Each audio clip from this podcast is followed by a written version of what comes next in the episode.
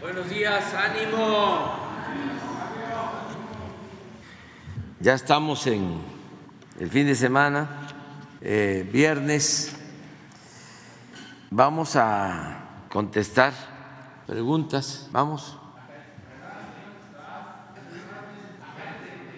Empezamos ayer, ahora vamos acá. Adelante. La compañera.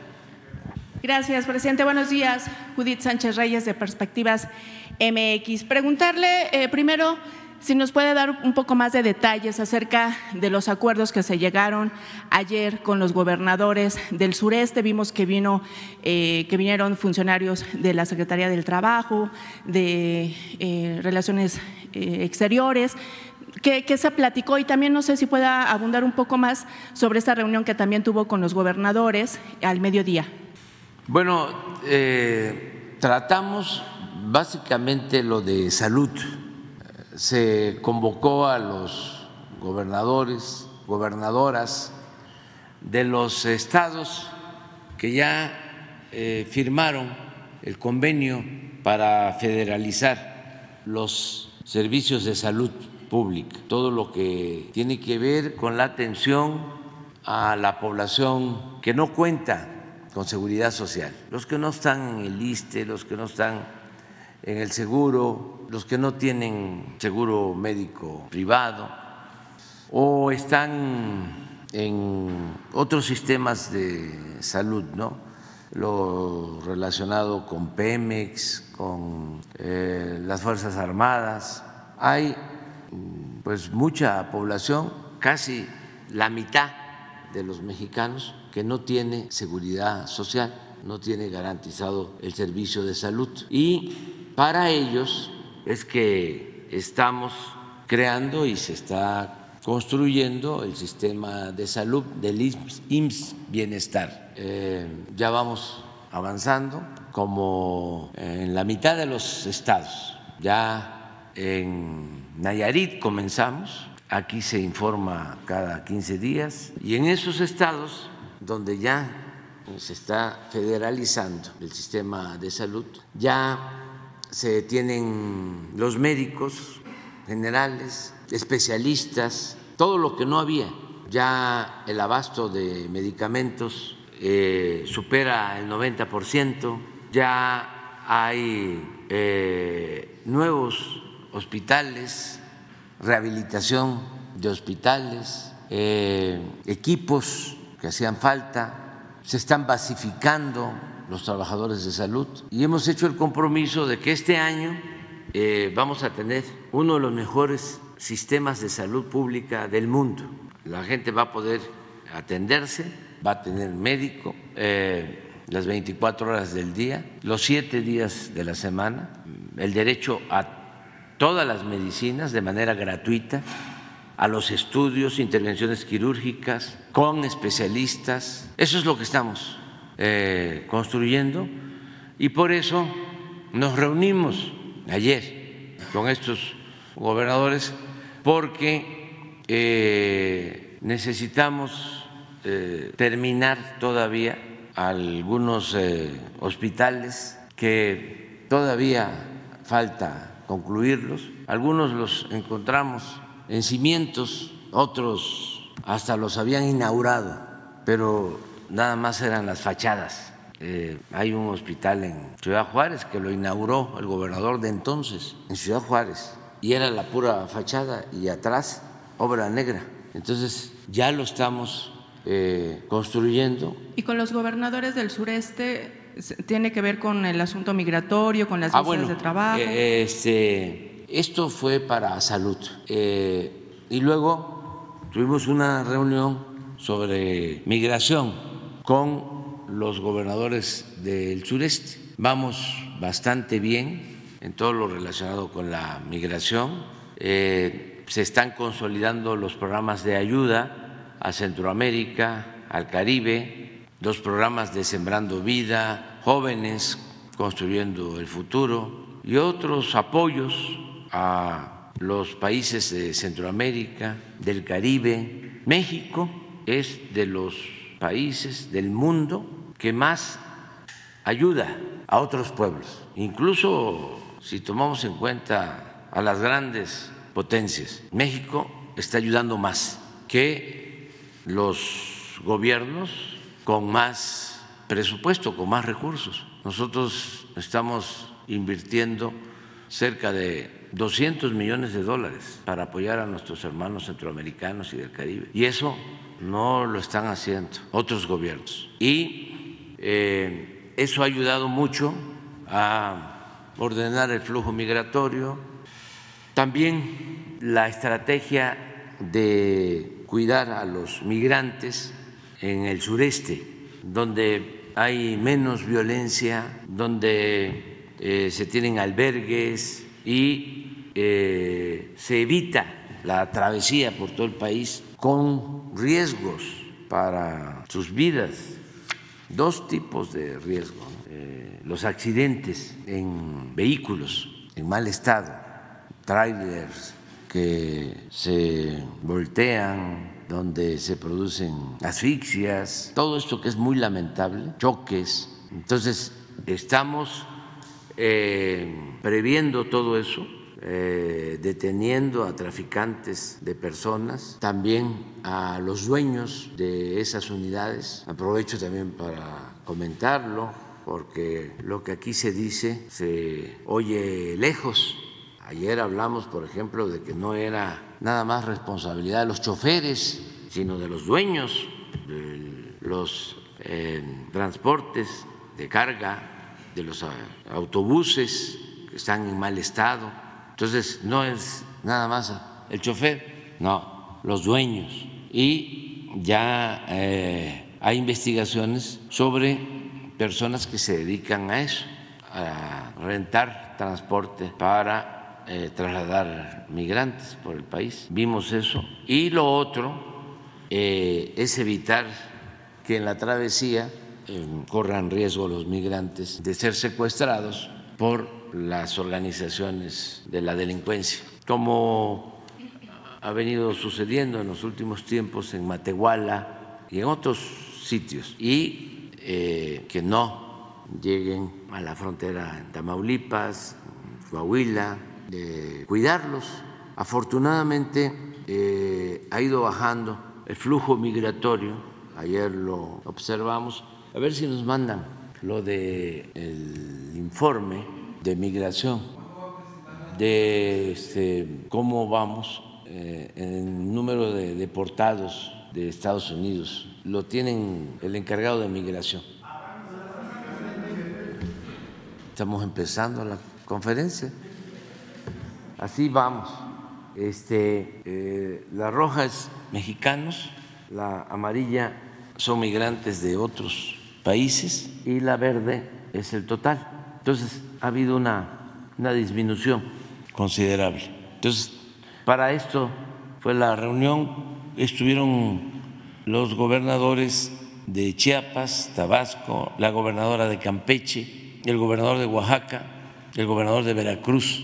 Es el trabajo que hacemos, nos reunimos cada tres meses. Muy bien. Presidente, en otro tema, eh, sobre este audio y estas eh, fotografías que se filtraron hace unos días sobre la alcaldesa de Chilpancingo, esta alcaldesa de Morena, en donde se le ve presuntamente reunida con un líder de una célula criminal. Y hace unas horas se informó también de la detención del hermano de la presidenta municipal de Chicoloapan en el Estado de México, Nancy Gómez, por posesión de drogas y armas de fuego. En el primer caso, presidente, ¿le han corroborado este encuentro? ¿Cuál fue el motivo?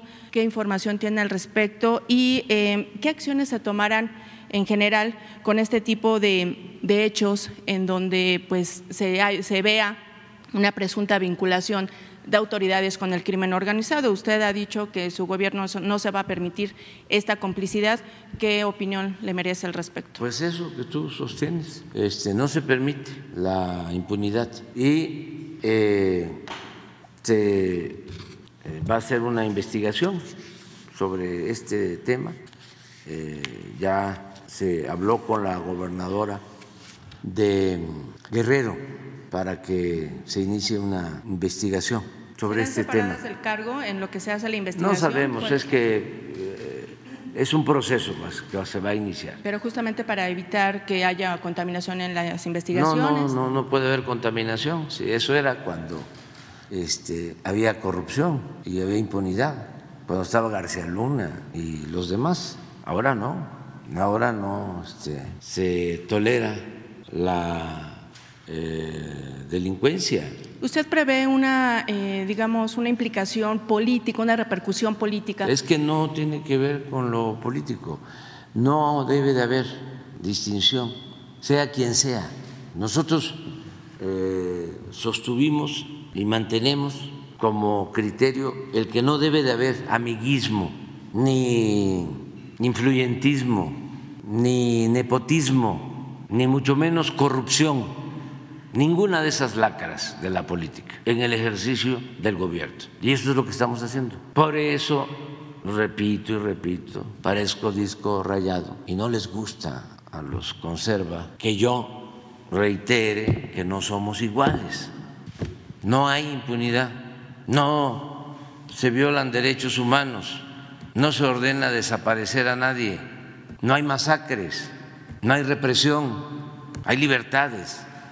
Ayer hablábamos de cómo eh, expulsaron del país al periodista Gutiérrez Vivó. Nadie dijo nada de los medios, lo dejaron solo, nadie lo defendió. Le tuvieron que dar asilo en Estados Unidos, en la época del PAN, y así muchísimos casos. Ahora insultan al presidente y no se persigue a nadie, hasta extranjeros. El cantante Céspedes, que por cierto este, debe de gozar de todos sus derechos en México y no debe de ser hostigado ni eh, discriminado. Eso no tiene que ver con el comportamiento de un gobierno democrático. Debemos de garantizar la libertad plena y no nos afecta si Aguilar Camín me dice, no lo puedo repetir, no afecta, porque cada quien tiene su historia y es hasta un timbre de orgullo, un insulto de esa gente. Si me halagaran, podría ser motivo de preocupación. O Krill, que se enoja, porque la mafia del poder, los que quieren regresar por sus fueros, quieren seguir robando, porque son muy ladrones los de la cúpula del poder político y económico, como ya escogieron a la señora Sochi, ya él lo hicieron a un lado, se enoja y me insulta, y como diría su clásico, ¿y yo por qué? ¿Por qué no le eh, va a reclamar a su antiguo jefe, que también fue jefe de Sochi, Fox, o al jefe de jefes, Salinas, o a Diego, su gran amigo, o a Claudio X González, el gerente del bloque conservador, o a los comentaristas de Televisa, a Sarmiento, a Zuckerman, ¿cómo se llama el que fue de Notimex con Salinas? Riva Palacio, puras finísimas personas. Pues a ellos, Aguilar Camín, que es promotor de Sochi, a Ciro, a López Dóriga, a todos ellos. ¿Qué tiene que insultarme a mí? Porque no lo tomaron en cuenta y este, destaparon a la señora y ya echaron a dar una cargada, pero somos eh, libres y no debe de haber ninguna represalia de ningún tipo, no debe haber censura. En el caso me refiero al cantante, porque en un municipio de Guanajuato este, le suspendieron un contrato le argumentaron de que me había insultado y que por eso eh, le suspendieron su presentación. Yo no estoy de acuerdo con eso. También lo quiero dejar de manifiesto. Bien, presento. Entonces, para concluir este tema, ¿usted confía en que eh, las autoridades correspondientes en cada uno de los casos van a llevar a cabo Sí, la sí. investigación? Ok. En, finalmente, la siguiente pregunta. Cuando se dio a conocer la transición de las cuentas del bienestar eh, de las instituciones bancarias privadas a lo que tiene que ser con el Banco del Bienestar, hubo en este proceso de, transición en donde varios tarjetavientes denunciaron que las pensiones desaparecieron, iban a estas instituciones bancarias y les decían que ese monto ya había sido retirado y que como ya se había terminado el contrato eh, de esa cuenta y iba a pasar a, otra, ya no podían resolverles, los estuvieron trayendo eh, pues varios meses, algunos les dijeron que se, iban a tardar tiempo, sobre todo en el Banco del Bienestar, les decían que sí podía proceder esta queja, pero que iba a tardar un poco de tiempo. Se da a conocer una investigación en donde hay también denuncias de, estos adultos mayores, sobre todo, son los que cobran estas pensiones, de eh, un robo hormiga en las sucursales del Banco del Bienestar de parte de empleados. ¿Qué, información tiene al respecto? Bueno, esto apenas acaba de dar a conocer, pero sobre eh, los montos y estos, estos adultos mayores que fueron afectados quién puede responderles y quién les va a resolver esta situación, porque al final del día esta pensión ya no pudieron cobrarla. Pues me estoy enterando por usted, no sabía. Es que este, eh, hay muchas investigaciones eh, acerca de estos programas y de todo lo que tiene que ver con el gobierno y eh, no tengo información de que no estén cobrando no, no cobraron o hubo problemas cuando se dio justamente este momento de transición. Ahorita ya se regularizó. Sí, sí, y se tiene que regularizar. Pero al final del día ese monto se perdió, o al menos así lo han manifestado algunos derechohabientes. No, se ha perdido nada. No se ha perdido absolutamente La Secretaría del Bienestar no le había no le ha comentado esto porque esas quejas sí se han dado en No, lo que usted plantea se inscribe en una campaña de desprestigio al Banco del Bienestar. Y les voy a explicar por qué. Antes eh, no había ningún banco público porque toda la banca fue privatizada. Es, eh, es un eh, emblema o un distintivo de tantos otros o de, otros distintivos de lo que fue el periodo neoliberal. Acabaron con los bancos públicos. Entonces, todos son bancos privados, la mayoría. Entonces dejaron un banquito, nada más así, como este, testigo de que en algún tiempo hubo banca pública. Aclaro que en la mayoría de los países existen bancos públicos, pero aquí fue extremo la aplicación de la política neoliberal. Fue dogmatismo puro, fanatismo. Entonces acabaron con todo y dejaron un banquito que se llamaba Bansefi, que eh, no tenía ni, ni siquiera sistema de cómputo, lo rentaban el sistema de cómputo. También en un chanchullo, porque al que le rentaban el sistema de cómputo estaba vinculado con los directivos de ese banco. Investiguen quiénes eran los directores de ese banco. De hecho, no, no, no, pero espérame. Es que este, tú perteneces a un medio, yo este, te lo digo de manera muy respetuosa, eh, que siempre han estado en contra de nosotros. Entonces yo tengo el derecho de explicar, porque si no, eh, solo estamos eh, conociendo o dando a conocer o transmitiendo un punto de vista. Y aquí es un diálogo circular y la comunicación son mensajes de ida y vuelta. Sí, por eso quería hacerle una aclaración. Sí, porque por eso estoy parado. Si no estaría yo sentado, me tendrían en el banquillo de los acusados. Este, entonces, era lo único que existía y todas las operaciones del gobierno, todo el manejo del dinero del gobierno pasaba por los bancos privados. Todavía pasa por los bancos privados. Entonces, cuando iniciaron los programas de bienestar, pues no teníamos cómo dispersar los fondos de manera directa y se hicieron convenios con los bancos privados, pero se creó el Banco del Bienestar. Ese Bansefi ya se convirtió en el Banco del Bienestar que es el banco hoy, esta es una muy buena noticia, que tiene más sucursales en el país. Ya desplazó a Banco Azteca, que tenía el primer lugar. A ver si me mandan la gráfica, eh, el director del Banco del Bienestar, la Moy. Y los vamos a seguir desplazando en buena lid, este, porque se siguen construyendo más sucursales. Y el Banco del Bienestar está llegando a las comunidades más apartadas.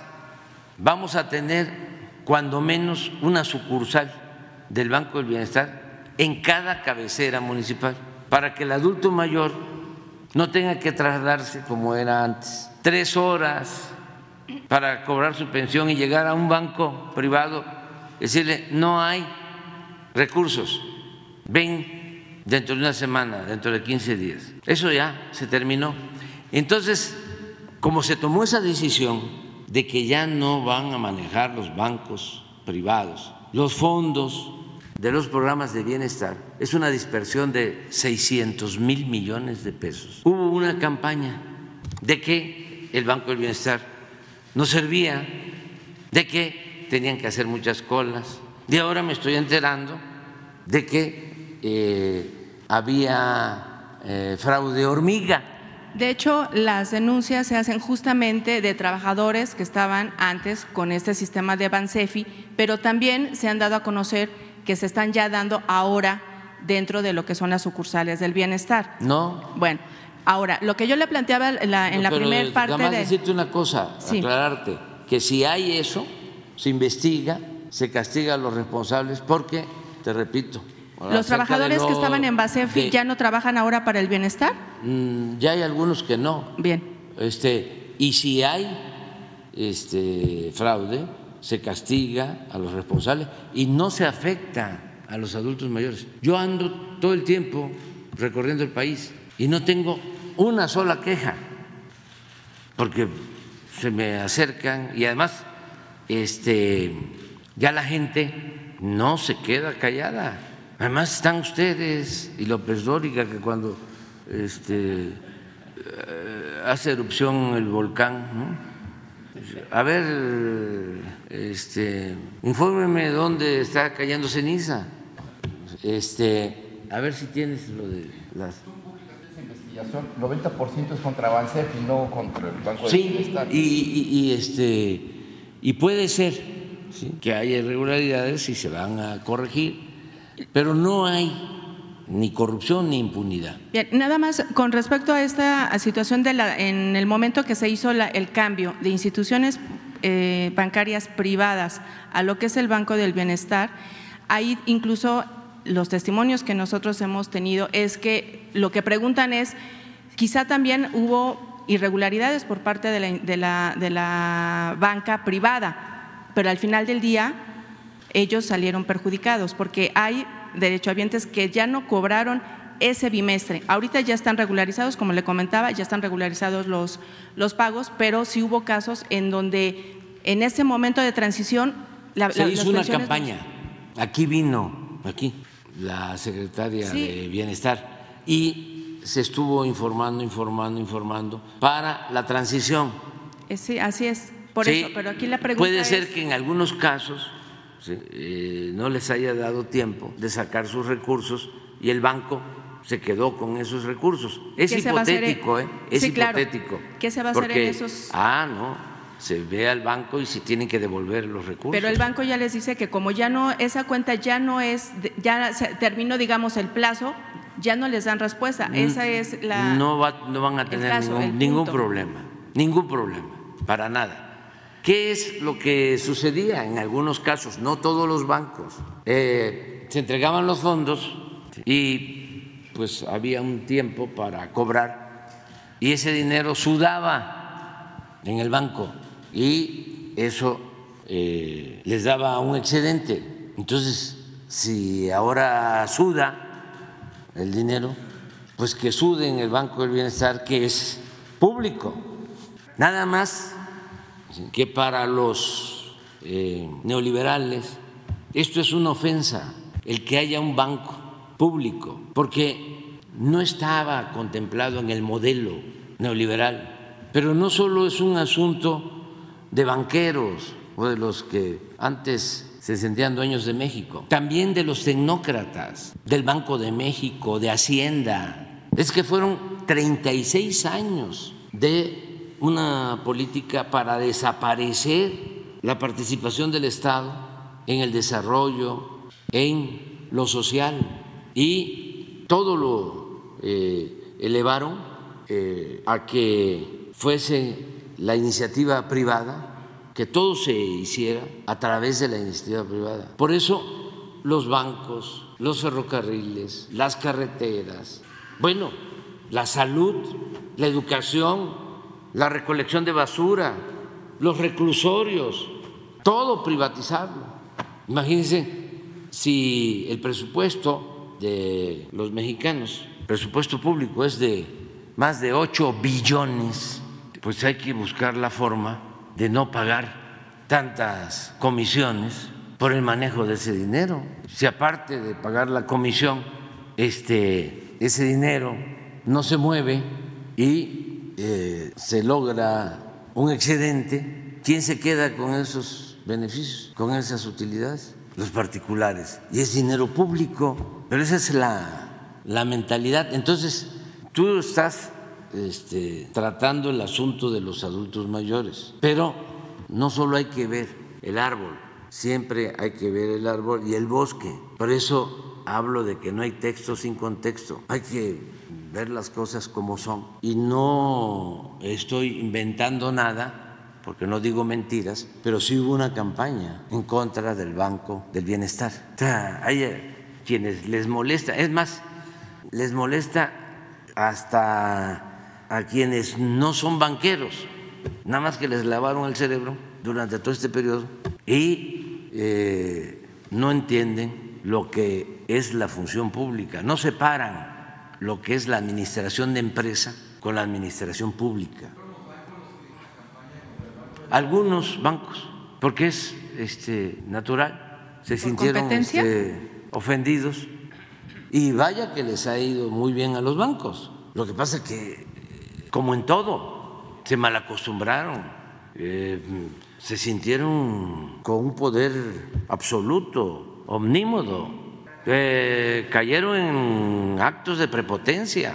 Pues miren lo que le hicieron al presidente Peña, que les dio tanto y lo traicionaron y empezaron a ningunearlo y a burlarse de él porque se sentían los dueños de México, los amos de México. Ellos mandaban pues cómo no, si se llevan a dos expresidentes de empleados, ¿cómo no se iban a sentir los dueños de México?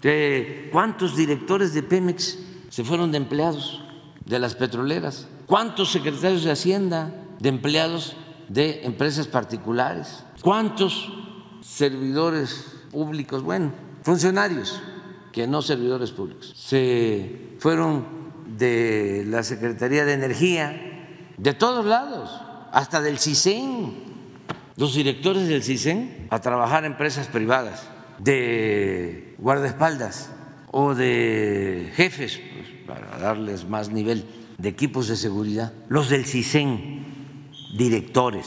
Hubo un director del CISEN que este, contratado por el señor Fernández de Monterrey, el dueño de los Oxos, un subsecretario de gobernación contratado también por el mismo. Todo eso sucedía. Y esto, eh, pues es para los jóvenes, porque, insisto, ojalá y algunos que no fueron cooptados de eh, los intelectuales, porque también todos, o la mayoría, fueron este, metidos al aro, escribiera sobre esto, sobre este contubernio que tanto daño le causó al país. Entonces, se está poniendo orden y a algunos no les gusta. A otros sí, están entendiendo de que ya cambiaron los tiempos, pero hay otros que siguen, que siguen con lo mismo. Les hablaba yo de los este, comentaristas de Televisa, Sarmiento, siempre al servicio de los conservadores, de los potentados, como empleado. Zuckerman eh, me dice un día, yo soy neoliberal, con mucho orgullo. Le digo, pues sí, estás muy bien, ahí la llevas sigue tu camino, pero vinculado con Aguilar Camín y Castañeda, y es lo mismo. Este otro señor Riva Palacio. Calumnia, pero eh, sin ningún recato. Hace poco, hace dos días, este, sacó, creo que un artículo, pero hay un párrafo en contra de una diputada, Adriana Chávez, Andrea Chávez, este, y eh, cada vez que escribe en contra de ella, insultándola, ¿con qué autoridad moral? Él estuvo con Salinas de Gortari, uno de los gobiernos más corruptos. No, no uno de los gobiernos más corruptos. El gobierno más corrupto que ha habido en México. Más que el de Santana. Más que el de Porfirio Díaz. Les debería dar vergüenza. Ah, pero ahora resulta que son los paladines de la justicia, de la libertad, de la democracia. Y ahí está en Televisa yo no sé eh, cómo los dueños de Televisa no cuidan que quienes eh, utilizan ese medio público concesionado actúen con apego a un código de ética. ¿Por qué no? Este, les piden que actúen con absoluta libertad, pero que no calumnien, que se apeguen a la verdad, que no dañen el prestigio de las personas, que respeten. ¿Cómo van a tener ahí a Castañeda de comentarista cuando ofende de manera racista a los pueblos de Oaxaca? Ah, es que pues es intelectual, fue ministro de Relaciones Exteriores con Fox, es una eminencia, ¿no? Un sabiondo. Pero ¿por qué esas eh, actitudes totalmente inmorales. Y no es para que los censuren, sino que no les pueden decir. O para eso los tienen, para que este, se lancen. O sea, les pagan para eso, para hacer ese tipo de periodismo, entre comillas. O sea, tienen que tener los medios de información periodistas mercenarios. ¿Es válido? Entonces, cuando menos que, este, que haya réplica, que se sepa, porque antes no se hablaba de estos temas. Ahora es distinto, afortunadamente. Gracias, presidente Marco Antonio Olvera del, canal México News World y del periódico local en Hidalgo, Hidalgo News. Le tengo dos temas, un tema sobre mm, la corrupción, que es un punto toral dentro de su gobierno que la ha combatido.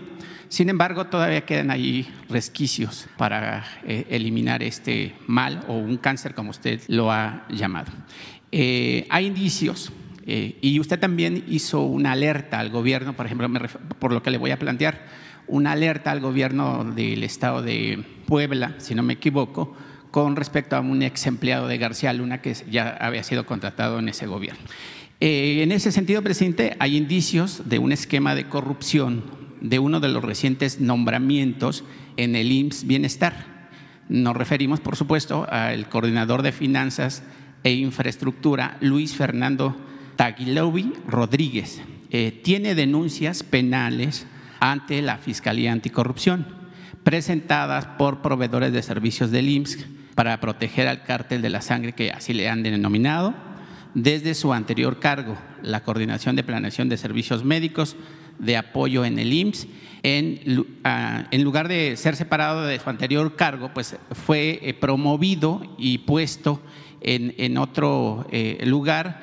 Y bueno, pues ahora eh, su subordinado Gerardo Abacú Martínez, al frente de la División de Evaluación Equipamiento Médico del IMSS, pues sigue operando a favor de este cártel llamado de la sangre y las empresas sancionadas por la COFESE y la Secretaría de la Función Pública. En ese sentido también, presidente, pues usted ha dado instrucciones para evitar, y yo ya se lo planteé hace dos meses que me tocó la palabra y que vine a esta conferencia que usted imparte diario, eh, para evitar las contrataciones de empresas que están inhabilitadas, que pertenecen a las mismas personas físicas y donde uno de los socios es José Fernando Chaín, simulan operaciones entre sí. Imagínese usted que suman 206 millones de pesos en el periodo de enero a abril del 2023 y ahora se dan el lujo hasta de eh, coparticipar como empresas independientes, ya que en la licitación LA-50 GYR-050 GYR 988-T-7- 2023 de estudios de laboratorio clínico. Del IMSS, cada una pretende ganar 2.969 millones para Impromet y 3.747 para Internet. Lo mismo pasa con los instrumentos y equipos Falcon y, Genesis Healthcare, solo que aquí hacen la simulación Genesis, contratos y Falcon y cobra a través de, Genesis porque está eh, obviamente inhabilitado y esta empresa en la misma licitación concursa por nada más y nada menos que por 9.572 millones de pesos. Yo no sé cómo va eh, o se va a evitar que estas empresas que ya han sido inhabilitadas, que obviamente están simulando que, fueron suspendidas, pero que vuelven a ingresar con documentos pues, hasta apócrifos para disfrazarse, sigan cobrando ahí en el IMSS o sigan ganando licitaciones eh, como era antes, presidente, porque finalmente ya el ISTE pues, también lo dejaron en bancarrota.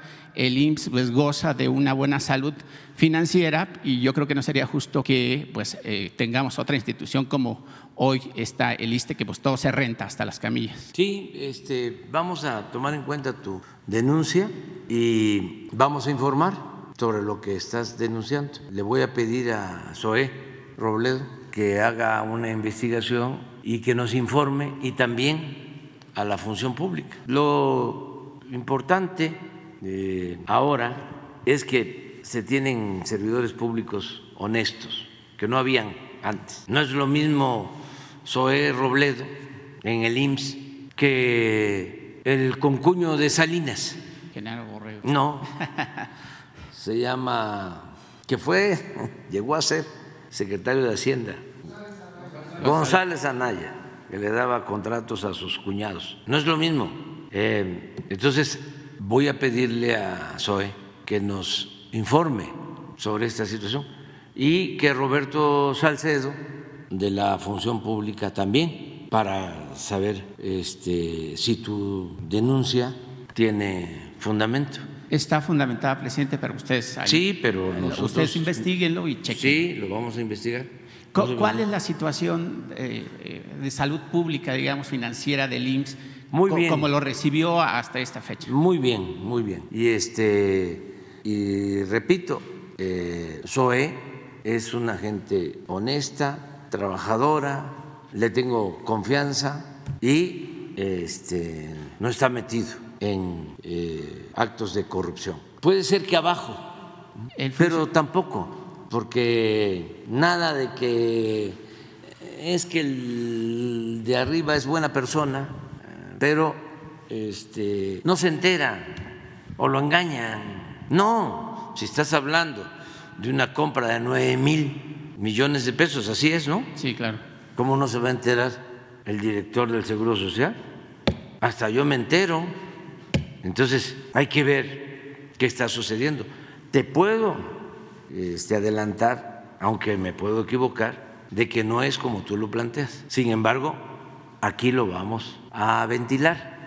O sea, no son robos, presidente, sino que son empresas que antes, eh, que fueron ah, inhabilitadas. son muy mañosos. Y que ahora ingresaron nuevos documentos y que son los mismos, digamos, la misma gata pero revolcada. Sí, son muy mañosos de que este, están inhabilitados. Ingresan. Y entonces constituyen otra empresa. Exacto. ¿sí? Y vuelven a participar. Es que ya saben el camino. En licitaciones.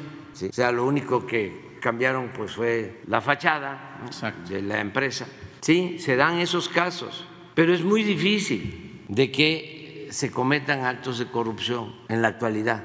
Muy difícil. Tenemos solo un caso, lo de Segalmex, un caso. Y nosotros mismos denunciamos, porque no somos iguales. El gobierno no permite la corrupción. Entonces vamos a aclararlo aquí, lo que tú estás planteando. Eh, yo creo que para el martes no le toca a salud seguridad. Sí, cuando le toque salud, que va a ser de este martes que viene, próximo, en ocho, ven, porque él va a traer un informe. No me toca asistir, pero si, puedo venir, ok. Sí. Gracias, presidente. Eh, durante cinco años he cubierto sus conferencias. En algunas ocasiones eh, puedo venir, en algunas otras ocasiones no tengo tiempo o no hay accesibilidad. En estos cinco años, presidente, eh, hace dos años, o sí dos años, yo le planteé aquí que pudiera existir un quién es quién en la impartición de justicia, porque yo en reiteradas ocasiones le planteé que los jueces y magistrados y ministerios públicos pues son unos corruptos. Eh, en México los pobres o los que menos tienen acceso económico o de educación tienen accesibilidad a la justicia.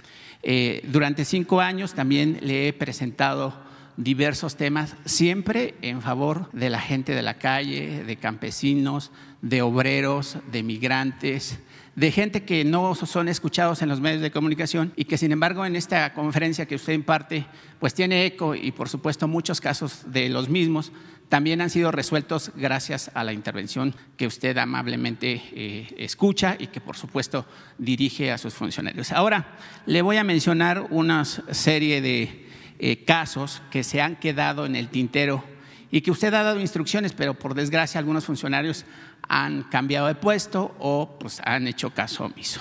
Empezamos con el primero, son diversos temas, desde Chihuahua, Veracruz, Guerrero, Hidalgo y así sucesivamente. Campesinos de Krill en el estado de Chihuahua, presidente, pues llevan más o menos tres años eh, que quieren, eh, pues obviamente se les regularicen sus tierras, eh, ellos viven de la tierra, pero la Semarnap y, el RAM eh, pues, ah, dicen que no tienen derecho, que no es posible que ellos tengan posibilidad de explotar sus propias tierras. Lo que ellos quieren es explotar sus tierras para vivir de ellas, que además tienen el derecho en la constitución de este país. Ese sería un primer tema.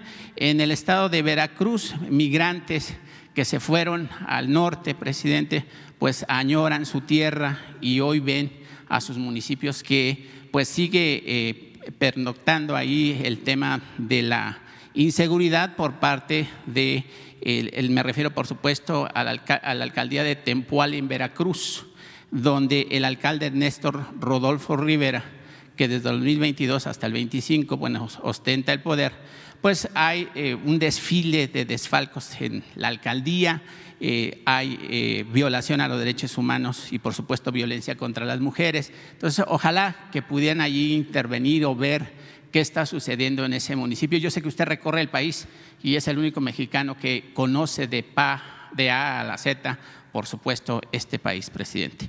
Y eh, otro tema es el, asesinato de Benito Santiago, quien ahora su verdugo está a punto de salir este señor que supuestamente es el asesino de esta persona, José Rigoberto Galvez en Pino Barres. El caso está en la Fiscalía General de Investigación número 5 en Tlapa de Comonfort Guerrero y está pues la averiguación previa número 120804 40 60 01 25 19 02 21. Tengo otros tres. Y en Hidalgo, en Zempoala, José de Jesús Hernández Juárez, el alcalde que recientemente renunció al PRI, pues eh, tiró, yo también se lo manifesté aquí hace un año, año y medio, tiró la iglesia de San Gabriel Azteca y obviamente la bóveda de los siglos XVII, XVIII. También extrajo sin la autorización de eh, los deudos los restos humanos de sus difuntos. Eh, también se le pidió al director del INAE, del INA, al señor Prieto, y hasta este momento pues no ha pasado nada, presidente. Supongo que pues, habrá ahí un proceso para investigar. Y también hay un tema del periódico Reforma que no quiere liquidar a sus ex empleados.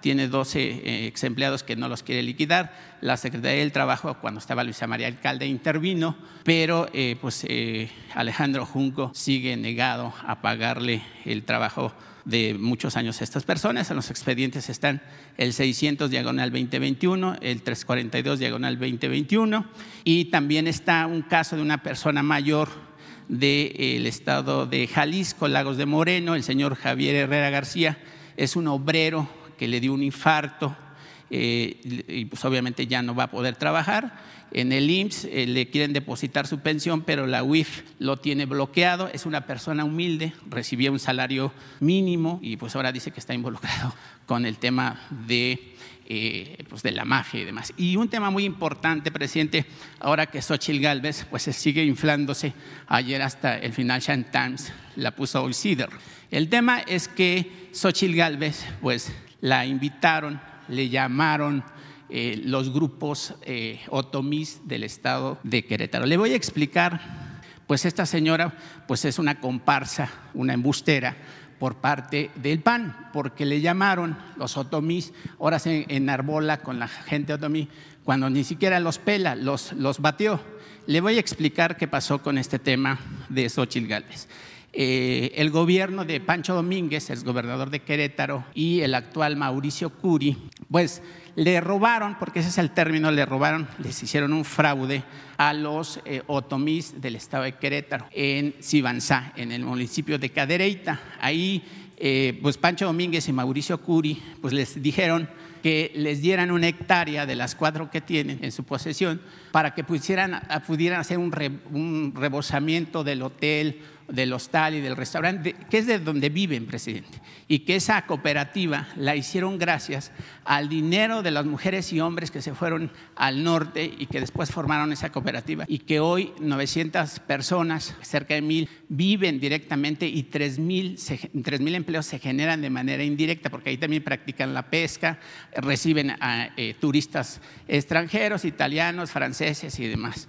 Y ahí, bueno, le están pidiendo eh, que la señora Antonia Biais, quien es la líder de la cooperativa, que intervenga, presidente, a fin de que pues le regresen las escrituras de su propiedad. Ellos poseen la propiedad, la siguen explotando, pero el gobernador Curi pues los está amenazando de echarlos fuera. Ya hay un aseguramiento en la Fiscalía General de la República con el número 1956-2022 donde se aseguró el bien a fin de que no lo vendieran, porque ya pretendían venderlo. Y pues esta gente lo hicieron de la manera más vil, porque son indígenas, son mujeres, no saben leer y además son empleados domésticos. Entonces, presidente, ¿cómo poder ayudar a estos indígenas que pues hoy Xochitl Gálvez se enarbola con un huipil de 35 mil pesos cuando ni siquiera le da eh, entrada a unos humildes campesinos que ganan un salario mínimo, que son empleados domésticos, que son exmigrantes y que están defendiendo, pidiéndole que pues intervenga para que no desaparezca la carpeta en la Fiscalía General de la República, que ahora ya se fue al estado de Querétaro porque estaba en Hidalgo. Y además, el lugar es bellísimo. Hay una isla que tiene ahí en comodato con la Comisión Federal de Electricidad y la verdad se la pasa bien la gente, los turistas pescan, eh, pues hay gente honesta, gente trabajadora, presidente. Yo creo que eso es muy importante que eh, pudiera auxiliarlos, que los pudiera ayudar. Sí, bueno, si te parece, con Jesús ya eh, tenemos este, pues, eh, toda la denuncia y las peticiones ¿no? que has hecho y le voy a pedir a Jesús que ayude para que este, se atienda todo yo recuerdo que lo de Krill, hace poco me informaron de que va avanzando, me informó el procurador agrario, había que ver por qué este, no se ha eh, resuelto.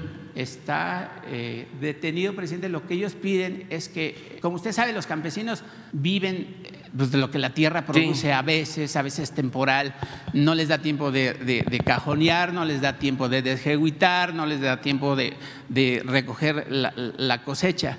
Y hay tierras en México que a veces son temporales, hay otras de riego que todos los conocemos, y obviamente pues el norte del país es árido y lo que ellos están buscando es que haya pues que se regularice su tierra, que pueden explotar, además están cerca del nuevo aeropuerto que se está construyendo o está por abrirse ahí en Grill, para que puedan poner unas cabañas, unos negocios, que puedan vivir ahí y que ya no se vayan al norte. Sí, pero ya está este, atendiéndose, porque hace muy poco Luis Hernández, el procurador agrario, me habló del tema y se le está dando seguimiento. Es más, hoy mismo eh, podemos decirte en cómo está, cómo está este asunto. Y todos los demás, este, vamos a que Jesús nos ayude, eh, pidiéndole a los responsables de las eh, dependencias que actúen, que ayuden. Sí, presidente, porque eh, usted prácticamente deja el, gobierno en un año. obviamente va a cumplir su palabra de no reelección pese a los señalamientos de la oposición y la gente sigue teniendo fe en usted, sigue teniendo la esperanza de una transformación de sus vidas, porque ni siquiera están pidiendo dinero, es una cosa muy sencilla, justicia. Sí, hay que tomar en cuenta eh, algunas cosas. Primero, que el periodo neoliberal fue desastroso. Es el periodo de tiempo más dañino eh, para la vida pública del país. Entonces, eh, dejaron muchísimos damnificados, eh, obreros despedidos, bueno, privatizaron las tierras ejidales, imagínense cuántos despojos cometidos a campesinos por todos lados, al grado que ahora hay ejidatarios desde luego no campesinos, empresarios de los más ricos de México, que se quedaron con miles de hectáreas de tierras ejidales, porque Salinas modificó, reformó el artículo 27 y puso las tierras ejidales al mercado. Imagínense cuántos daños se cometieron a comunidades donde se entregaron concesiones para la explotación minera desaparecieron los ferrocarriles de pasajeros. ¿Cuántos trabajadores despedidos? Los trabajadores eh, electricistas despedidos. ¿Cuántos mexicanos tuvieron que emigrar? Millones. Entonces fue un periodo de muchos eh, daños. Entonces, ¿cómo reparar todo eso? Lo importante es que ante esa decadencia, porque no era una crisis, era una decadencia, un proceso de degradación progresivo. La gente, por eso es grande nuestro pueblo, eh, dijo basta y se detuvo el saqueo. Y esa política privatizadora corrupta, pero el daño que ocasionó fue mucho. Y eh, recuperar, rescatar bienes, em, hacer justicia, pues lleva tiempo. Hemos avanzado muchísimo de cuánta tierra le hemos devuelto a los campesinos. Yo creo que como unas 100 mil hectáreas. ¿Cuántas tierras hemos devuelto de concesiones entregadas para la explotación minera? Millones de hectáreas. Sí, por ejemplo, a Tenco, pero también 20, 30 mil hectáreas que le entregamos a los yaquis y así y hemos este, ayudado mucho a trabajadores despedidos. Tenemos todavía eh, compromisos pendientes. Bueno, pero como tú dices, no puede haber reelección. Sin embargo, debe de pensarse que la transformación va a continuar, va a continuar, que ya se sentaron las bases y que va a ser muy difícil de que regresen los mismos que hundieron al país, que saquearon a México, que causaron la desgracia de millones de mexicanos. Va a ser muy difícil. Por eso este, andan muy alterados. Entonces va a continuar la transformación. Entonces, asuntos que llevan años se van a ir resolviendo, porque sí fueron 36 años. Nada más haga un análisis, siempre insisto en eso, de todas las reformas que hicieron a la Constitución en el periodo neoliberal. Todas las reformas en contra del pueblo. Todas las reformas para favorecer a minorías, a los financieros, a empresarios, mineros, petroleros. Cuando llevaron a cabo la reforma energética, quienes redactaron las modificaciones al artículo 27 y los artículos transitorios para dejar todo, todo, todo, todo amarrado, fueron abogados de despachos de las empresas petroleras extranjeras y funcionarios de gobiernos extranjeros. Díganme algo en favor de los trabajadores, en favor de los campesinos, bueno, de los integrantes de las clases medias. Nada, nada. Estamos hablando de la ley de leyes, estamos hablando de la Constitución. Entonces, sí lleva tiempo la regeneración de la vida pública. Ya iniciamos, hemos hecho muchísimo, todavía vamos a seguir haciendo más, pero no va a concluir en septiembre del año próximo este proceso. Vamos hacia adelante. Yo ya no, porque ya cumplo con mi ciclo y he dedicado muchos años de mi vida a luchar por los demás y eh, no quiero ser eh, jefe máximo, ni líder moral, ni caudillo, ni mucho menos cacique. Además, en mi intimidad, como parte de mis convicciones, siempre he considerado que no hay que tener mucho apego ni al dinero ni al poder. Y el poder solo tiene sentido y se convierte en virtud cuando se pone al servicio de los demás. El poder no es prepotencia, no es fantochería, no son lujos baratos. Van a ver la canción de hoy. Se llama, se las adelanto, nada más vamos a... Se, la, se llama La Monedita. ¿eh? La Monedita, pero vámonos, vamos acá. Nada más la, la gráfica. Así estamos ya. Pero estos son los que están operando. Construidos ya tenemos como 2.400 que falta el equipamiento. Y vamos a tener, vamos a tener cerca de 3.000 para este año. El informe, miren cómo estamos. No ha sido fácil porque no solo es como alguien dijo, este, eh, construir una oficina, no, eh, hay que tener el equipo, los cajeros, el personal formado, capacitado, de preferencia de las mismas comunidades para que la gente los identifique y ellos identifiquen a la gente, traten bien a la gente. Pero hay algo también que nos ha eh, llevado tiempo, el Internet. Todas las sucursales tienen, deben de tener Internet, si no, no funciona. Y eh, en todos estos casos ya son 2.073, ya son en localidades, esas son las que se van a tener. Ah, no, la cobertura, sí, en localidades. Municipios son 1.374, donde ya hay sucursal. A ver, regresa. ¿No tienes la de cuántas se han construido? No, estas son las que están operando. A ver. Nuevas sucursales y las construidas, ahí dice. Ah, eso es. Dorado, es, ya. 2204. Sí, tenemos construidas 2.204 terminadas, pero no operando. Operando son 2.073. Ya por eso vamos a pasarlos con mucho a los bancos particulares, que no tenemos problemas con ellos. O sea, además ellos este, son partidarios de la libre competencia, como nosotros. O sea, vamos a que haya competencias. ¿Cómo es posible de que el gobierno no tuviese un banco para dispersar sus fondos? Es como lo del Internet. ¿Cuándo van a ir a instalar Internet en las comunidades, en los pueblos? Nunca, porque no es rentable.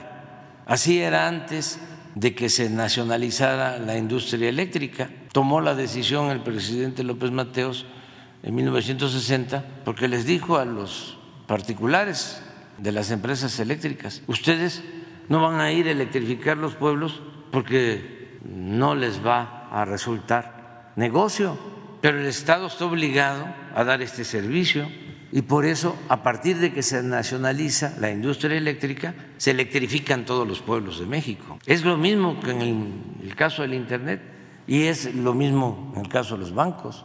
Son servicios públicos, no se pueden dejar al mercantilismo, al lucro, a buscar nada más la utilidad particular, privada. Entonces es muy interesante esto que está este, sucediendo. Claro, que es la pregunta de la compañera. ¿no? Cuando se transfieren las cuentas, siempre hay problemas. Hubieron bancos que dijeron, hasta marzo te damos de plazo. Si no recogen los recursos, no los transfieren, se quedan. Y estuvimos informando, informando, informando, informando, informando. Y vamos a seguir.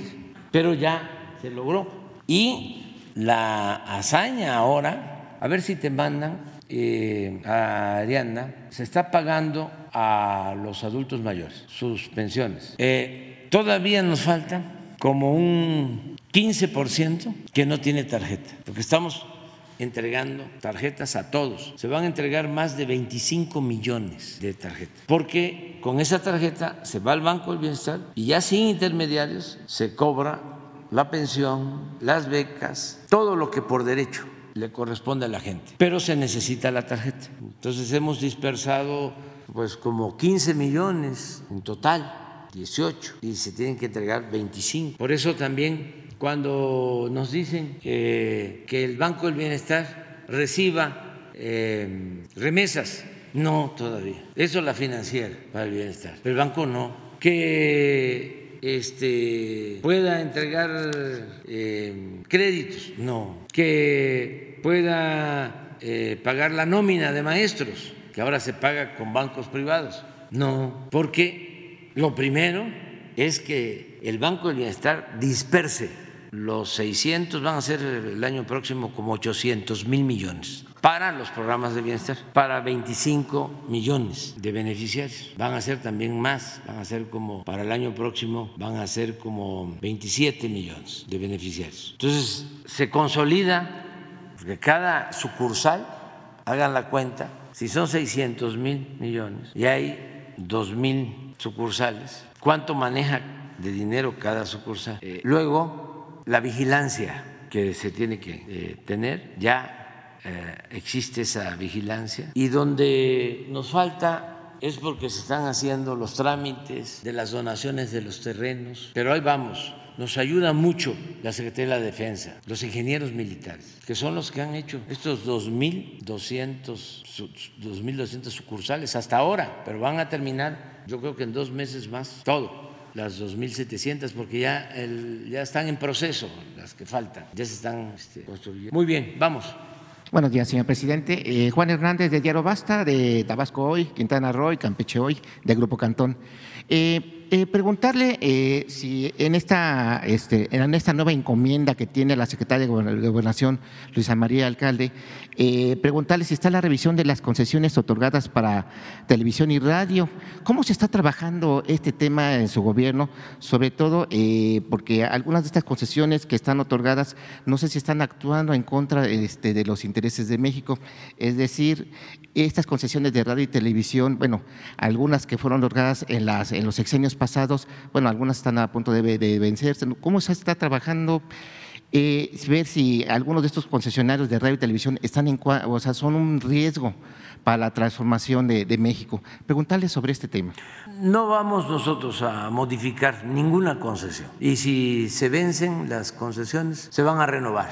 No vamos a cambiar reglas en lo que tiene que ver con concesiones de radio, de televisión lo que estamos haciendo es eh, apoyando mucho a las radios comunitarias para que eh, tengan sus permisos, porque hacen una labor social importante. Pero las concesiones a las cadenas de televisión, de radio, están garantizadas. No eh, va a haber ningún problema, aunque le suban de volumen, este, ningún problema. No vamos nosotros a cometer ningún acto que atente contra la libertad de expresión, de manifestación, aunque se excedan, porque la verdad tenemos nuestro ángel de la guarda, que es el pueblo, que nos ayuda mucho. Fue muy importante el llevar a cabo por años, por décadas, un trabajo de concientización. Actuamos como predicadores, fuimos a todos los pueblos de México, a todas las plazas. Te puedo decir que conozco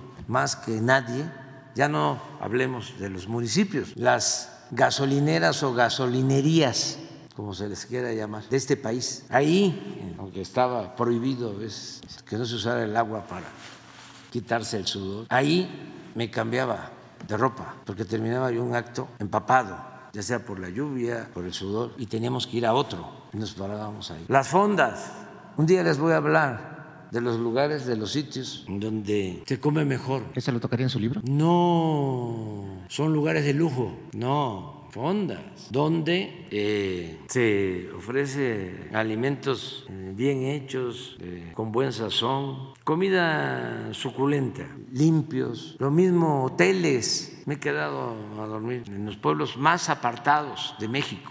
Entonces, todo eso pues nos fue acercando a la gente. Tenemos una relación afectuosa, cariñosa, amorosa. Cuando hablo de que amor con amor se paga, pues es eso. Y en las plazas hablábamos y hablábamos y hablábamos y hablábamos de nuestro país y cómo rescatarlo y cuál cuáles eran los grandes y graves problemas nacionales y qué teníamos que hacer. Cuando no se hablaban de esos temas en los medios, porque todo estaba silenciado, controlado, nosotros hablábamos en las plazas. Por eso también la gente iba a escucharnos para este, saber sobre otras cosas. Y nos encontrábamos gente en todo el país, hasta en los lugares más apartados, muy conscientes. El otro día me tocó ir hace poco, hace una semana, allá a la Angostura en Chiapas, y tenía yo ahí una deuda con ellos porque recorrí toda la sierra de Chiapas, eh, los pueblos, los municipios más cercanos a Guatemala. Y hay mucha pobreza en los altos de Chiapas, pero en la sierra de Chiapas hay más, parte el alma ira entonces yo fui muchas veces y eh, traía yo en la cabeza lo de un camino, porque si se está en Motocintla y se quiere ir a Tuxtla, pues hay que dar toda la vuelta, ya sea por Comitán o por la costa, bajar de Motocintla a Huistla y entrar por Arriaga hacia Tuxtla. Entonces eh, se puede hacer un camino, existe una brecha, pero se requieren dos grandes puentes para ir de Motocintla, hay un municipio que se llama Porvenir y otros, eh, Bellavista, eh, para ir directo a, Tuxtla. Y ya este, uno de esos puentes ya lo habían iniciado y lo dejaron inconcluso. Ya lo estamos este, construyendo y acabamos de licitar el otro y vamos a hacer el camino. Pero eso significó recoger los sentimientos de mucha gente y hacer muchísima labor de información, de orientación. Por eso es que la gente está muy politizada. Sí, ya fui a Panteló también. Este, no hay un municipio que no haya visitado. Este, no hay eh, un mexicano, ya no hablemos de los políticos, porque esos no conocen nada, no van a los pueblos, solo en campaña. Pero mexicanos, no creo que haya un mexicano que conozca todos los municipios del país. Me llevó seis meses visitar los 570 municipios de Oaxaca, 417 de usos y costumbres, pero una experiencia. Descubrí que el pueblo de Oaxaca es de los pueblos con más cultura en el mundo y lo puedo probar. Por eso cuando Cuadri dice que hay que desaparecer Oaxaca, no tiene la más mínima idea. Pero no solo es Cuadri, bueno, hasta los que votaron por él en Coyoacán, son muchísimos que no conocen el país, que actúan de manera clasista, racista. Entonces, con el apoyo del pueblo y libertades, y por eso no tocar ni con el pétalo de una rosa a los concesionarios de radio y de televisión. Libertades plenas. Y si se vencen en el tiempo que me queda concesiones, es más, las que se han vencido se han renovado, porque esa es la instrucción. Y vamos a continuar así. Y yo pienso que poco a poco eh, los medios tienen que ir eh, autolimitándose. Poco a poco, es un proceso. Es que también, imagínense, llegaron a la cima, ponían y quitaban a gobernantes. ¿Qué cuarto poder ni qué nada? eran el poder de los poderes, formaban parte pues, de la oligarquía que mandaba México, en México. Entonces todo esto ha, ido cambiando y eh, también ellos han ido cambiando. Eso que digo de Televisa no es todo Televisa, ya han habido cambios Televisa. Antes estaba peor. Lo que queda ahí de Televisa es este segmento ¿no? que lo usan para golpear y se lavan las manos como Poncio Pilato. Los dueños, con el estribillo de que la nota es la nota y que este, tienen que garantizar la libertad que tienen los comentaristas y que no los pueden censurar. Pues claro que no los deben de censurar. Hay dos formas de equilibrar. Una, que inviten a otros, porque está muy ladeado su programa, este, ¿cómo se llama? Tercer grado todos en contra de nosotros, no hay equilibrio, siempre es paliza, como en el béisbol, este, o goliza, esa es una, y la otra, pues un código de ética, eh, respeto, no eh, dar a conocer algo que no tiene sustento, si no hay pruebas, porque es calumnia, es difamación, pero poco a poco estoy seguro, van a irse autolimitando. Además es porque les conviene, si no pierden credibilidad. Acaba de aparecer una nueva plataforma, así como Twitter. Ya se sumó. Esa, esa No, petición lo que le puedo hizo. decir. En Bueno. el habla de mi pueblo no. No, este, no está fácil. Pero bueno, esa nueva plataforma ya este, me inscribí y mi primer mensaje, a ver si lo pones. No, no, no Este, bots, ¿no? Porque no se trata de que haya más plataformas. Es bueno, ¿no? Que haya varias. Así, que no sea solo Face, Twitter, ¿no? TikTok, Instagram. Hay varias, pero se debe de buscar que no haya manipulación, porque no se trata, pues, de tener una plataforma y millones ¿no? de eh, suscriptores o usuarios, sino cuidar la calidad. Sí, sí, seguro, pero eh, al- el mensaje es un atento llamado al dueño de esta nueva red social. Sí, que ese parece también el dueño de Facebook. Facebook. Sí, o sea, es como una competencia de Twitter, ¿no? Ahí se van a dar.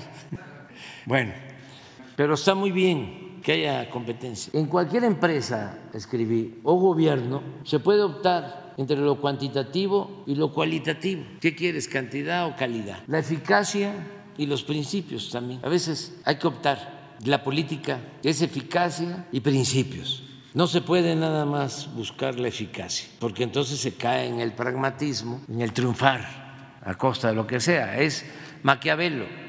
El fin justifica los medios, decía Maquiavelo. Maquiavelo. Es lícito matar siempre y cuando sea para conservar el poder. Esa es eficacia.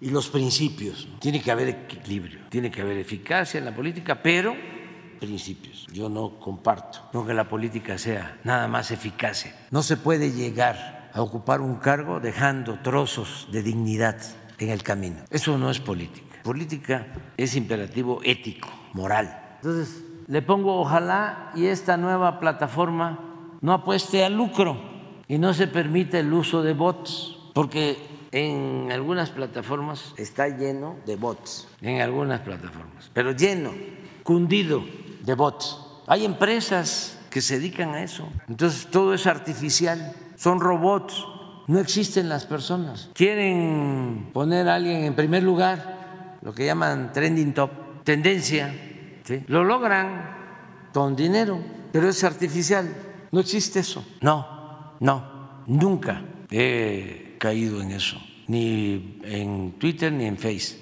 absolutamente, nada. Que promueve para que tu mensaje lo vean diez veces más, un millón de veces más. No, no, no, no, primo hermano, déjalo así, que no lo vean. Que quiera azul celeste, que le cueste. Y este, sería excepcional, que es lo que hay que buscar, buscar un mecanismo, un filtro, respetando la libertad, para evitar la manipulación y hacer realidad la autenticidad en la comunicación. Esto es este, un ideal, pero ojalá, eh, porque ¿qué ofrecerían? Calidad. ¿Qué ofrecerían? Autenticidad. ¿Qué ofrecerían?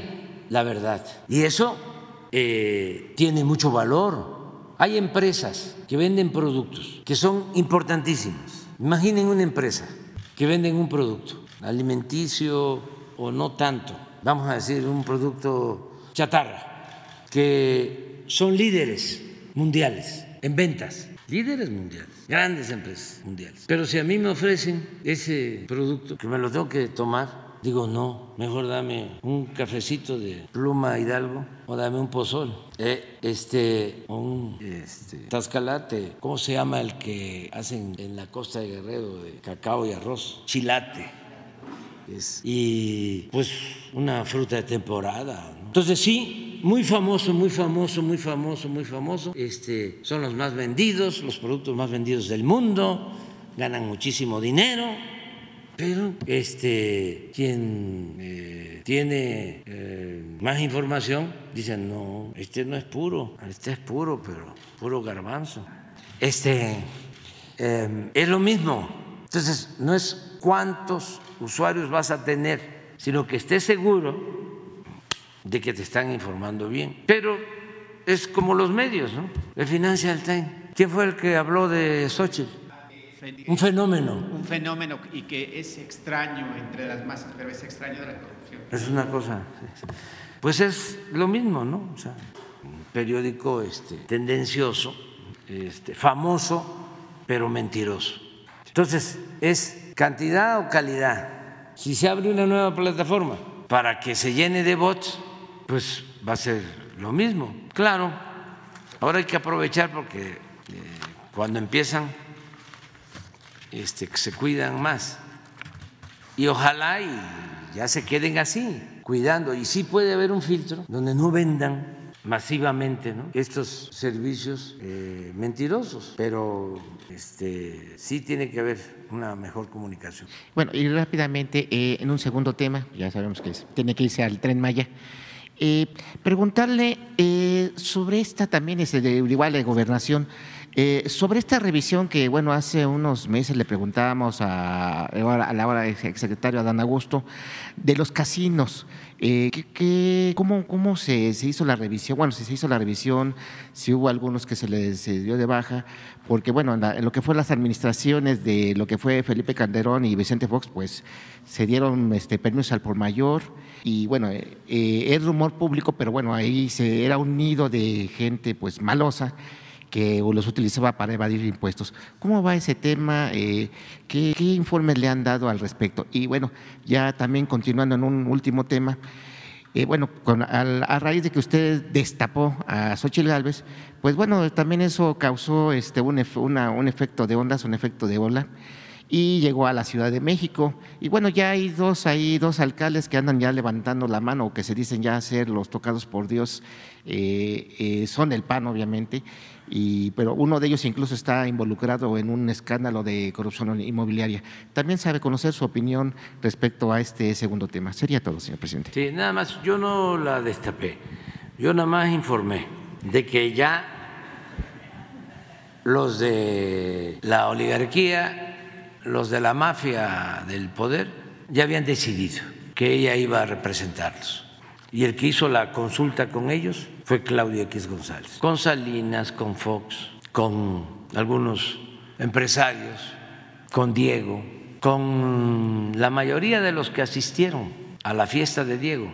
Ahí está, estaba Salinas en esa fiesta, Calderón, Fox no estaba. No, no. eh, sí, Ugalde, gobernadores, empresarios, Roberto Hernández y Carlos Slim.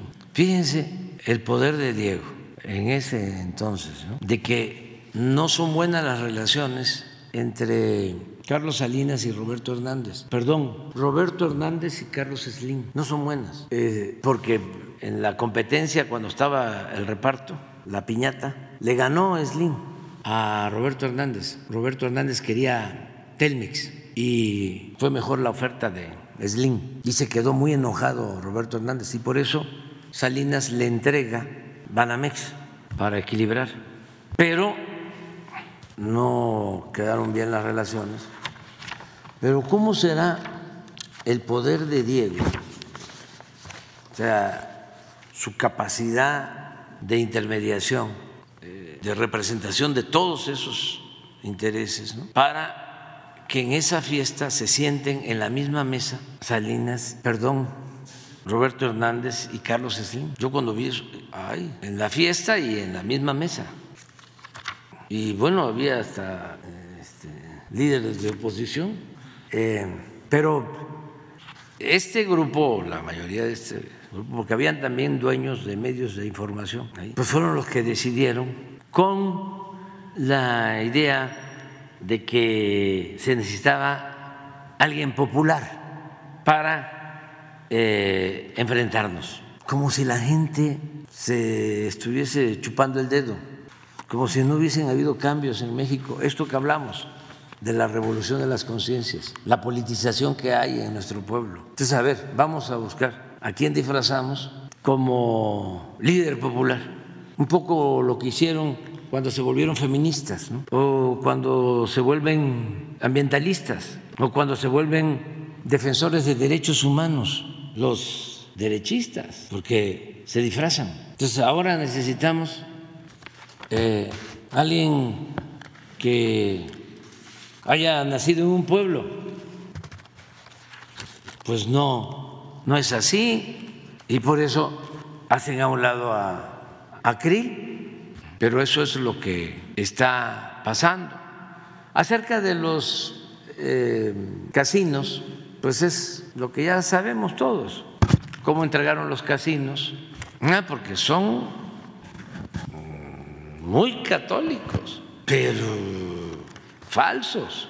Su Dios, como decía el cura Hidalgo, es el dinero, su verdadero Dios. Les gusta mucho el dinero a estos fachos. Son muy corruptos, son muy ambiciosos. Entonces, por eso los permisos para casinos, pero no me quiero meter porque se va a enojar Santiago, quién sabe qué me va este, a mandar a decir. Este, y además, ¿para qué? Este, ¿Mande? Yo no, no sé, creo que no. Nada más que no se han otorgado, sí. Y no se van a, este, a revocar tampoco. O sea, ya los permisos que se dieron, se, dieron. Este, solo que haya infracciones graves, ¿no? pero no es un asunto personal. Este, no, no, no es mi fuerte la venganza. Más me molesta un poco, más que molestarme, eh, me veo en la necesidad de actuar con eh, transparencia plena y hablar, no ocultar nada, decir lo que siento, cuando se quiere engañar al pueblo. Eso sí, no se puede permitir, porque han engañado mucho al pueblo y le han hecho mucho daño por eso. Acuérdense cómo engañaron de que iba a haber un cambio. Mucha gente se creyó eso. Acuérdense también cómo engañaron cuando el fraude electoral, engañaron muchísima, a muchísima gente. Engañaron cuando ofrecieron de que también las cosas iban a mejorar con el regreso del PRI y cada vez se hundía más el país. Y ahora quieren engañar para volver por sus fueros, para seguir robando. ¿Cómo me voy a quedar callado?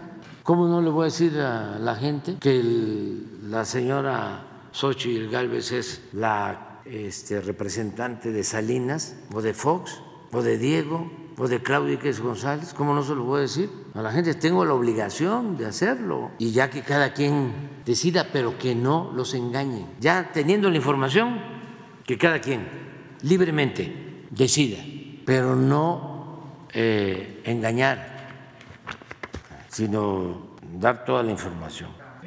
Fuera máscaras. Ya vámonos con. ¿Mm? Ah, sí, este, hubo una explosión en la madrugada de una plataforma de producción de gas, ya se está atendiendo. Están eh, bomberos de Pemex, eh, está la Marina, es en las costas de Tabasco y Campeche. Sí, sí, este, sí, todavía no. Es esto. Fue en la, en la, en la madrugada.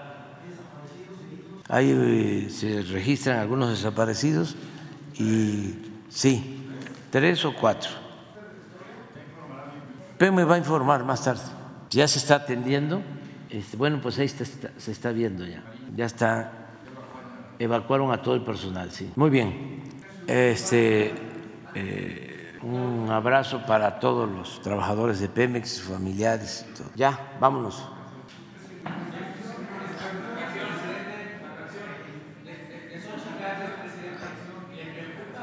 miedo del crecimiento de Xochitl Galvez que se ha mencionado en la prensa? No, no, no, no, no, no, no, no, no, no, no.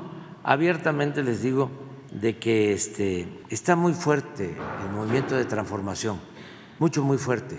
Y creo que cometieron un error porque eh, quisieron engañar. O sea, es que no se puede ya a estas alturas quererle eh, jugar el dedo en la boca a la gente. O sea, ¿cómo a ver?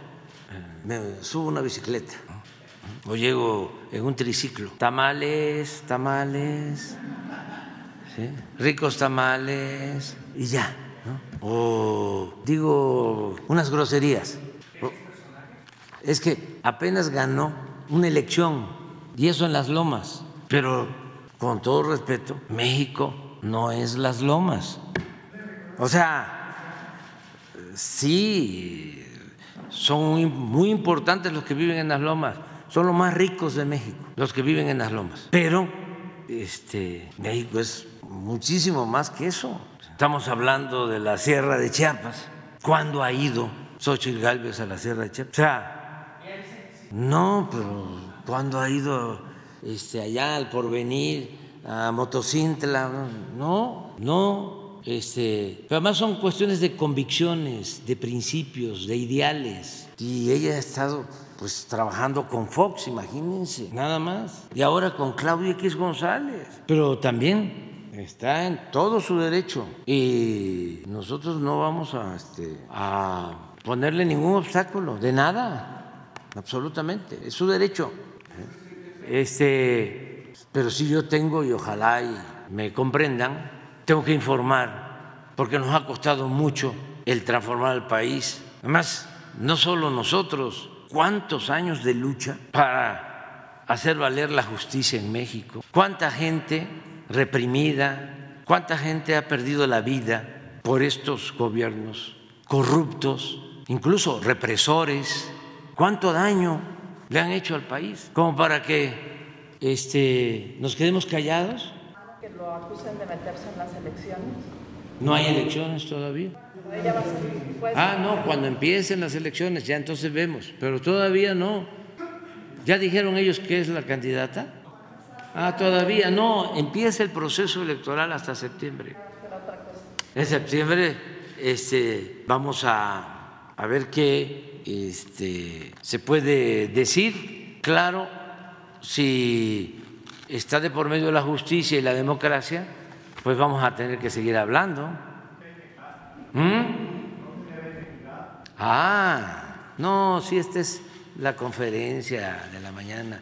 Ustedes tienen una cadena de periódicos, El Sol, en todos lados, pero además súmale a Universal y súmale a Reforma y súmale a casi todos, con honrosas excepciones, y súmale a la radio y súmale a los comentaristas de televisión y a los noticieros. No, esto, esto, nada más. Y es libre, aunque no quiera escuchar la mañanera, porque no la escuche, este, si les molesta, pues no la escuchen. Pero no para lo que había antes, que usaban raudales de dinero, carretadas de dinero para la publicidad.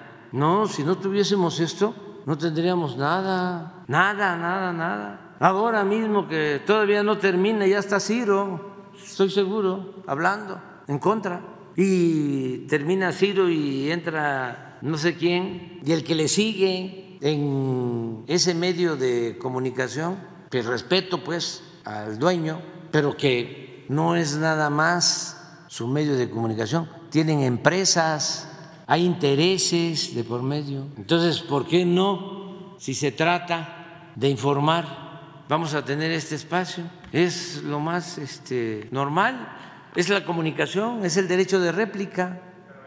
Sí, y las cumplimos todas. Y la principal norma es no mentir y no robar y no traicionar y no reprimir y no censurar. Y esas las cumplimos al pie de la letra. Y el respeto al derecho a disentir. Y a todos los que mencionamos, todos se nos han lanzado. La señora Xochitl, que no ha venido aquí y desde que estaba en el Senado en contra de nosotros, en contra mía, y que no le puedo este, contestar nada. Es nada más de allá para acá, no es de ida y vuelta, no es un diálogo circular, nada más no nos ofendamos. Ah, no, pues claro, porque ahora este, todo es feminismo o machismo. Yo respeto a las mujeres, siempre las he respetado. No las estoy cuestionando por ser mujer, las estoy cuestionando por representar a una mafia de poder económico y de poder político. No, creo que se equivocaron. Se equivocaron queriendo este, timar al pueblo, queriendo eh, engañar al pueblo, queriendo manipular al pueblo. Sí, yo no sé cuánto les va a durar, porque también política es tiempo, la política es un oficio. ¿Cómo le van a dejar la conducción de la defensa de los intereses de las minorías a Claudio X González? ¿Qué sabe de política? Entonces, ¿por qué no cuidaron las formas? La forma es fondo en política y política es tiempo, manejo de tiempos. Entonces, hicieron un tiradero, todavía este, no informaba yo, aunque ya lo sabía, y ya estaba la cargada, pero muy obvio, pongan la radio. Bueno, lo del Financial Time, ¿ustedes creen que eso es espontáneo? ¿Que es una gran noticia internacional? No, es parte pues, de los mismos enjuagues, pero esa política tradicional, rancia, mentirosa, hipócrita, reaccionaria, corrupta, ya no funciona. Y ya no puedo seguirles dando consejos porque ya sería mucho, ¿no? Pero no aprenden porque son muy soberbios, son muy prepotentes. Entonces es muy difícil que una gente que se formó faltándole el respeto al pueblo, de repente rectifique y cambie de forma de pensar, aunque es de sabios cambiar de opinión. Pero es muy difícil, mucho, muy difícil. Les cuesta mucho, porque también fueron muchos años de eh, una política elitista, muchos años. Imagínense, el porfiriato 34 años, este modelo político económico neoliberal o neoporfirista 36 años. Entonces, ¿cómo se sacuden eso? Pues mucha gente, porque tiene nuestro pueblo un instinto certero y es muy inteligente, el pueblo de México, se burlaban de mí, pero no ahora, hace 10 años que se burlaban cuando decía de que el pueblo era sabio, se burlaban de mí cuando decía el pueblo es bueno. Ahí está Ciro todavía. El pueblo bueno, el pueblo sabio. Pues sí, el pueblo es bueno y el pueblo es sabio, pero eso no lo aceptan. Tienen una formación elitista que ya no compagina con la nueva realidad. Hay algunos que sí han ido cambiando, han entendido de que son otros tiempos y por eso insisto mucho en los jóvenes, porque ahí hay frescura, autenticidad, son libros abiertos, páginas en blanco, no están prejuzgados. Ya el que se hizo de un eh, grupo de un compendio de ideas sobre la vida es difícil que cambien. De todas maneras, hasta las piedras cambian de modo de parecer. No hay que perder la fe. Pero ya vámonos con la monedita. Miren, esto es para los jóvenes, precisamente. Es de Santa Cecilia, que ya con esta rola con esta canción. Con, eh, son ocho, nos vamos a ir a diez, vamos a terminar el martes, pero esta es la octava para los jóvenes.